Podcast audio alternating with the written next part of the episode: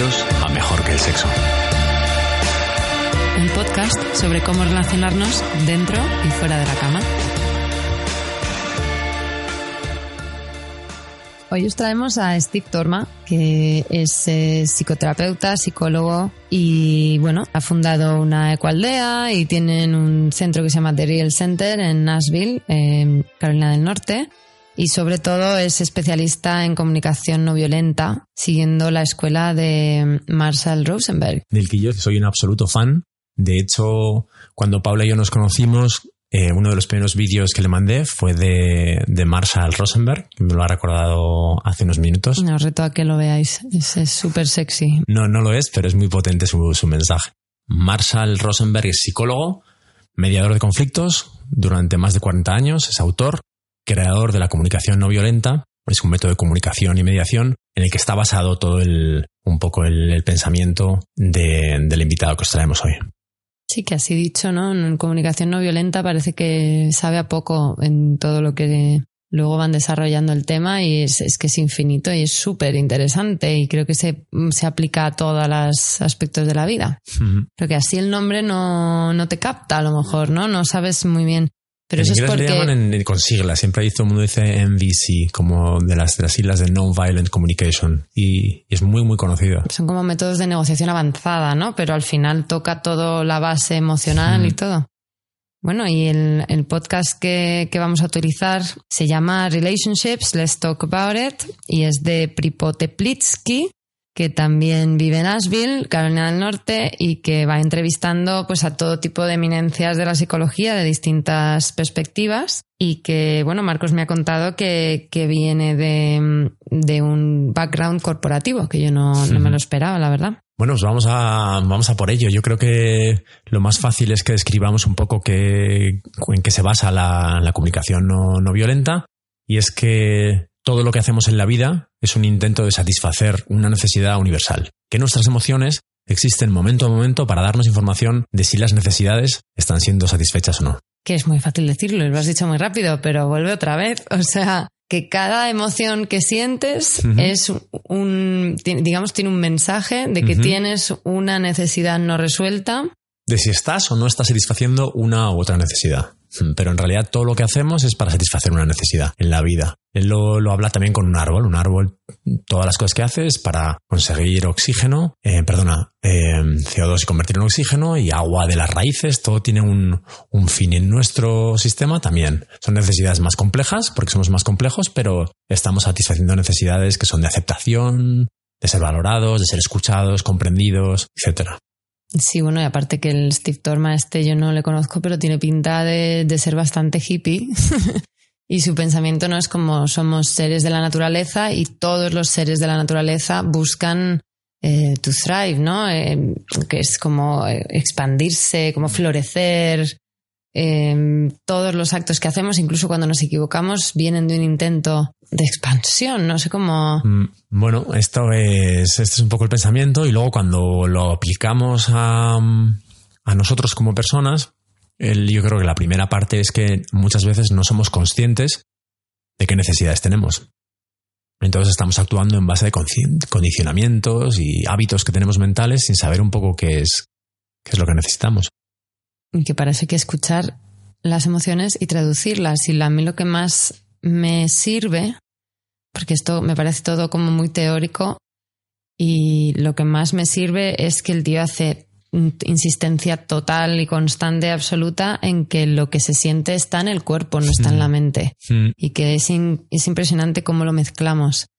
Y que cuando te preguntan, ¿no? Que a él le pasó con su novia, que le preguntaba, "¿Y ¿qué es lo que sientes? Y el tío decía, lo que pensaba, ¿no?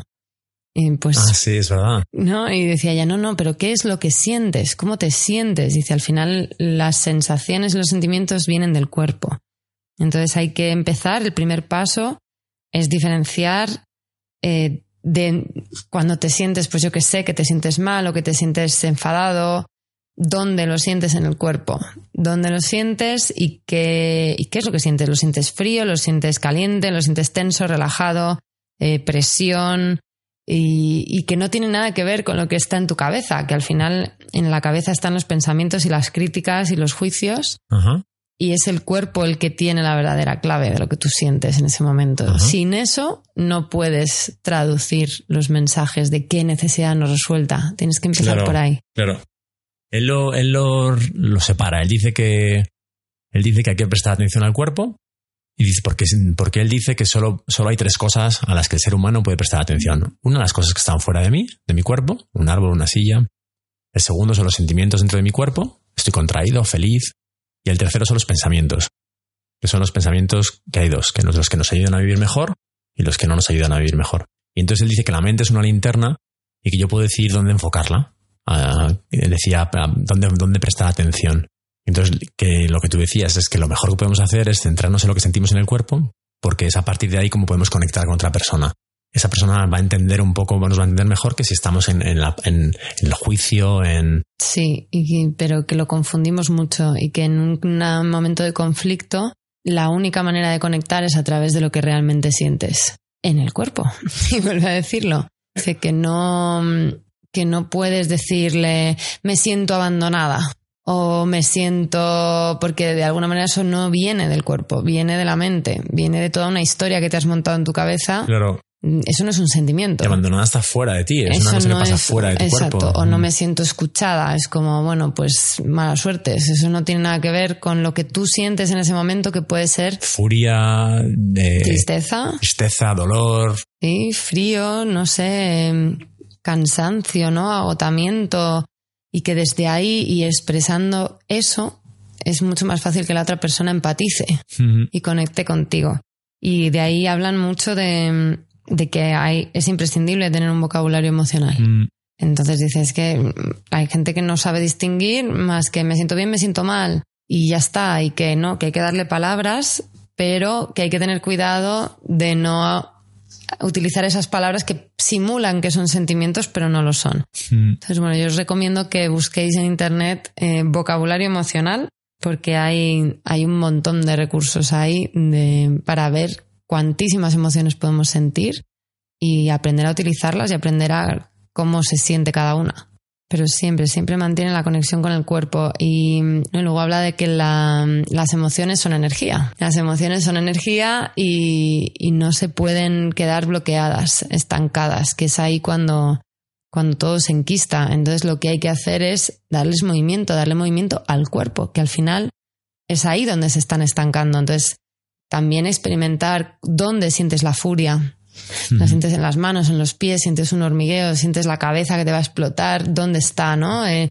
el corazón te late más rápido, volver al cuerpo e intentar mm, mover esa energía. Y entonces dice, moverla, movimiento, o sea, anda, anda por la habitación, corre, salta, mm. grita. Lo que necesites. Sí. dice shaking, agitarse. Que lo hemos hablado también en algún podcast con Emily Nagoski. Hablaba también de temblar, algo muy primario el cuerpo tiembla para, para recomponerse, para, para, volver a equilibrarse. Mm. ¿Te acuerdas? Habla de un ejemplo que, quizás pues, se puede entender mejor. Él dice, por ejemplo, cuando, cuando, tu pareja en una discusión, ¿no? Te llega y te dice, es que eso es tan egoísta. Y eso detona en ti defenderte. Entonces podrías contraatacar, no, porque tú. Pero que si eres consciente de conectar con, con un nivel, en un nivel más profundo, entiendes que, es, que esa persona lo ha dicho porque está sintiendo algo fuerte y que tiene una necesidad que no está siendo satisfecha. Entonces quizás quería ser apoyada, quería ser comprendida, quizás necesita cariño. Y mm, cuando me juzga, porque si mm, me puedo dar, si, la, persona me juzga y me doy cuenta de ese juicio, que ese, que ese juicio viene de un dolor, entonces no nos lo tomamos tan personal. Ya no le puedes dar una distancia, sabes que te está llamando egoísta porque tiene dolor y, pues te puedes separar de ello, ¿no? Todos nos hemos sentido así. Entonces, puedes, puedes, puedes ayudarla, puedes decir, eh, te estás sintiendo frustrada, te sientes sola, te sientes dolida, y eso disuelve la discusión en vez de responder con otro ataque, ¿no? Con, mm. Preguntar, ¿no? Es lo que vimos también. Sí, muy, muy potente. Este, luego en el podcast ahondan mucho más en, hay una frase, una cita que a mí me apasiona que dicen que, que, es que las sensaciones corporales son verdades microscópicas. Y luego, como todo el cuerpo de investigación últimamente, en el tema, en el campo neurocientífico, cómo nos, nos, dice que somos muy plásticos, que podemos cambiar, podemos cambiar nuestro cuerpo, cómo a través, centrándonos en nuestras emociones, podemos un poco... Neuroplasticidad. Neuroplasticidad, exacto. Podemos recablear un poco cómo reaccionamos a las cosas.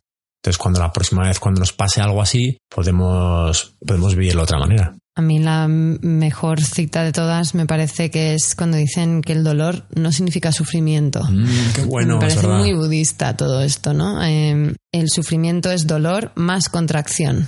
Eso es buenísimo. Y Eso es para ponérselo escrito en algún sitio Total. y mirarlo. Y luego lo traducía más, decía que en sus palabras el sufrimiento es dolor más la frase que te dices de esto no me tenía que pasar o esto está mal. O no debería esto estar sintiéndome no debería así. estar sintiendo así. Yo sí me he sentido muy identificado. Él dice que en el deporte muchas veces yo, yo lo he sentido, yo he sentido mucho dolor haciendo deporte, pero no lo vives como sufrimiento, al revés, porque no tenía esa capa añadida de, de juzgar, de, De por qué tiene que pasar esto, por qué esto no debería pasar, ¿no? Es un dolor más, más juicio, más... Son partes distintas del cerebro, además, ¿no? En cuanto lo empiezas a traducir a juicio y a crítica, se te pasa todo al lóbulo Mm, frontal y, se ya. además- retroalimenta, dice él, es Sí, verdad. Dice sí, que, sí. que un pensamiento genera que el cuerpo se sienta mal y el cuerpo vuelve a generar otro pensamiento negativo y entonces la única manera es volver al cuerpo. Eso sí sería Es mindfulness. mindfulness absoluta, claro. Incluso dice que cuando el cuerpo está relajado, la ira no puede habitar ese cuerpo. Si tú estás después de un masaje, te sientes te sientes súper en paz, lógicamente.